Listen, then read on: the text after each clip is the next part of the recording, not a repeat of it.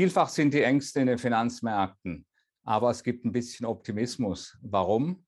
Das erzähle ich Ihnen gleich. Emotionen machen Märkte. Joachim Goldberg erklärt Kursbewegungen und Schieflagen in der Börse Frankfurt Sentiment Analyse. Jeden Mittwoch als Podcast. Hallo Joachim, deutsche Aktien stehen gemessen am DAX noch mal ein bisschen schwächer als vor einer Woche und bemerkenswerterweise haben gar nicht so kleiner Anteil der professionellen Investoren Aktien gekauft. Wie erklärst du dir diesen Optimismus in der Krise?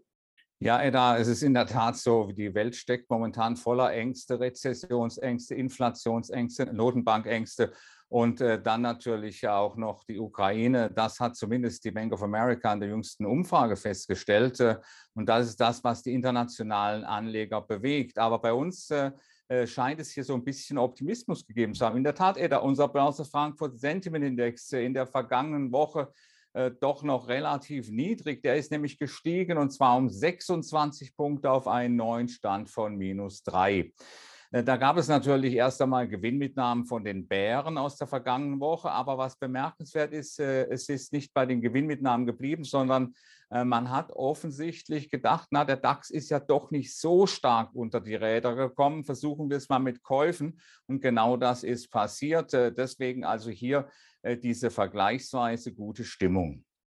Bei den Privatanlegern sieht es ein klein bisschen anders aus. Da sind einige aus dem Markt rausgegangen und auf die Short-Seite gewechselt, ungefähr gleich viele.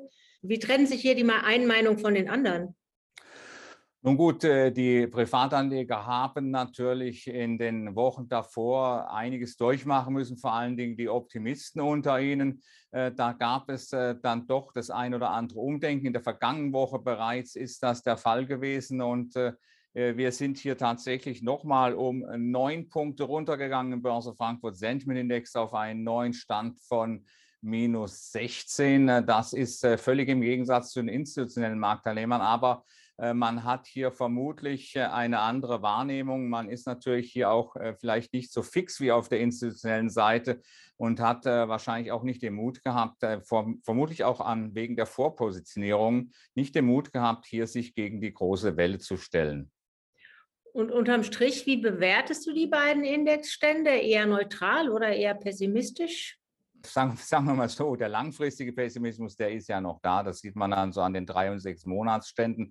Äh, da ist äh, langfristiger Pessimismus da. Der wird jetzt bei den institutionellen Investoren überdeckt äh, durch die jüngsten Käufe. Und ich glaube nicht, dass diese Investoren, diese Bullen von heute, die werden hier nicht allzu lange warten können. Wenn sie hier keine Kursgewinne ganz schnell einstellen, dann sind diese Optimisten von heute auch ganz schnell wieder weg.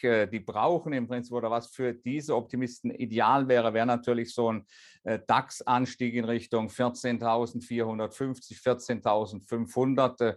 Äh, dort sind deren Gewinnmitnahmen, wären deren Gewinnmitnahmen zu erwarten, muss man sagen.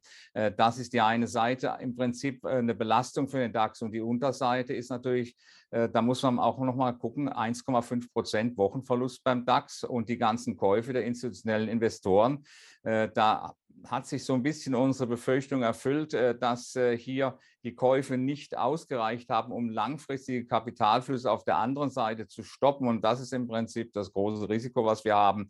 Äh, letztlich der DAX hier sentimenttechnisch keinesfalls in sicherem Fahrwasser. Im Gegenteil, es sieht hier eher wackelig aus für den DAX. Also leider keine guten Nachrichten von meiner Seite.